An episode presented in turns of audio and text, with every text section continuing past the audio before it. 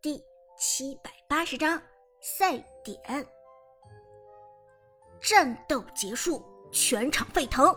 尽管只是一场小单元的胜利，但是所有 Prime 战队的粉丝都激动的从观众席上站了起来，并且大声高呼着自己英雄的名字。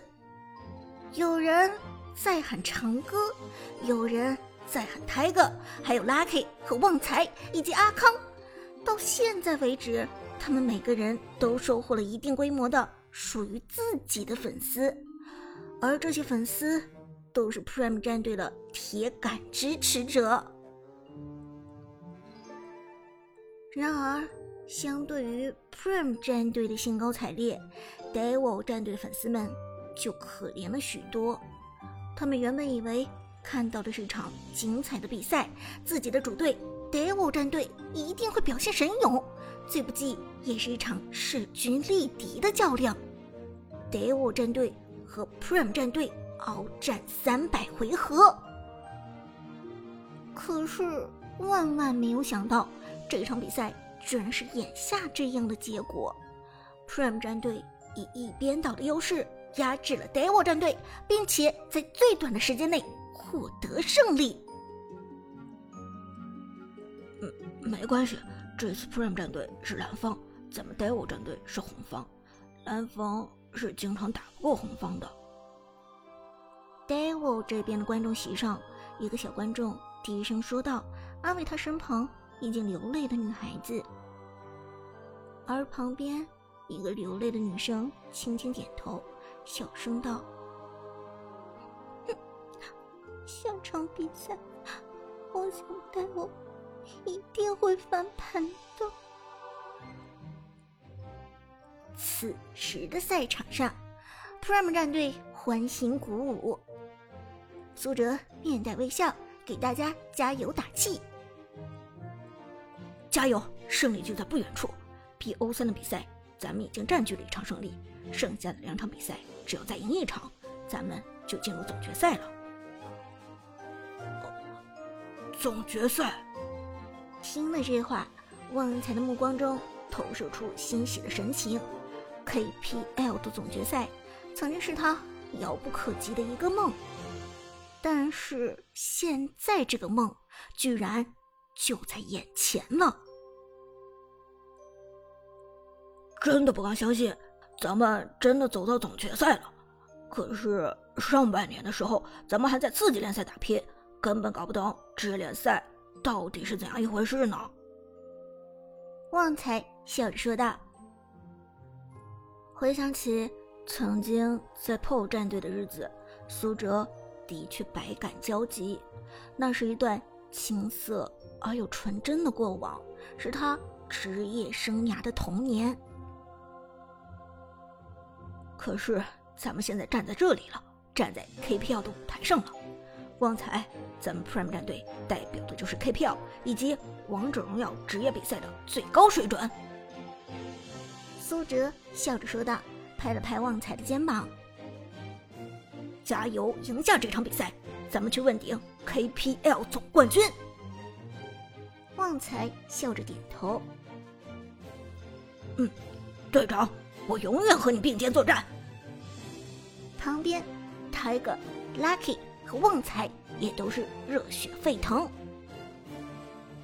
队长，我们永远和你并肩作战。短暂的中场休息过后，带来的是 Prime 战队与 Devil 战队的第二场比赛。这场比赛也是半决赛的赛点所在。如果 Prime 战队继续获胜，那么全场观众将会恭喜。Prime 战队杀入 KPL 总决赛，成为本届 KPL 季后赛第一个杀入总决赛的队伍。但是如果 Devil 战队绝地逆袭，那么双方将会进入第三场较量，一切重新开始，两支战队再次站在同一起跑线上。而这一场比赛，Devil 战队。是蓝方。随着一阵激扬的音乐响起，解说子豪和解说芊芊出现在了现场。两个人面带笑容，神情激动。欢迎回来！接下来是 Prime 战队与 Devil 战队的第二场比赛。这也是本届 KPL 半决赛的第二场对决，同时也是这一场比赛的赛点所在。Prime 战队一旦获得胜利，那么他们将提前锁定一个总决赛的席位。当然，我们也祝愿 Devil 战队神勇反击，抓住这次机会。好，首先来到的还是我们的半配合环节。解说子豪笑着往背后伸手，大屏幕上出现了 Prime 战队与 Devil 战队的阵容。这一次是 Devil 战队出现在蓝色方，于是是 Devil 战队先办先选。好的，我们来看看 Devil 战队的策略。解说芊芊笑着说道：“Devil 战队的优先办人没有着急给出，他们的战队在思考策略。”大约十几秒钟之后，Devil 战队终于做出了决定，办掉一个花木兰。这大概是针对于上一场比赛 Prime 战队这边长歌的表现而做出的决定。啊，我们看到这是 Devil 战队办掉的花木兰啊，这是对长歌的操作最大的肯定了。长歌的花木兰的确是非常凶猛。上一场比赛，看来 Devil 战队深刻的认识到了这一点。芊芊点头说道：“自豪道，没错，我发现所有与 Prime 战队交手之后的战队都会办掉唱歌的花木兰。这个英雄的功能性实在是太强大了，一个人在团战中的作用几乎等同于一个队伍。”说到这里，子豪略作停顿。随后引出悬念。那么，Prime 战队的第一个半人位要交给谁呢？会不会还是张良呢？果不其然，子豪这一次猜对了。Prime 战队没有 Devil 战队那么久的思考时间，他们的想法非常果断。既然你 Fair 擅长用张良，我们 Prime 战队不擅长用张良，那么我们就直接办掉张良。简单粗暴。于是，Prime 战队这边马上做出了半人的决定，同时将半人权再度交还给了 Devil 战队。这下，轮到 Devil 战队开始为难了。第二个半人位究竟给谁？给长歌的关羽。要知道，长歌的关羽在 KPL 可是有着百分百的胜率的。又或者是 Tiger 的干将莫邪，Tiger 的干将莫邪一样是 KPL 赛场上的杀神，背叛率极高，上场必胜。还是太乙真人这个辅助在 KPL 赛场上的表现非常出色，是目前的辅助第一人。如果将太乙真人放出来，那么后果不堪设想。想来想去，Devil 战队只能是越来越纠结，该办的人太多了，真的不知道去办掉哪一个。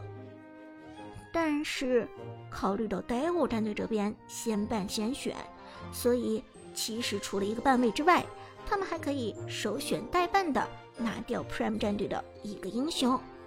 这样一来，其实问题也就没有那么棘手了。办掉干将莫邪，拿关羽。费尔心中产生了这样的想法，随后他立即问道：“你们谁能用关羽？”然而这句话问出去，换来的却是长久的沉默。没有人回答。偌大的一个 Devil 战队，居然没有一个人敢站出来用关羽。你们谁都不会用关羽？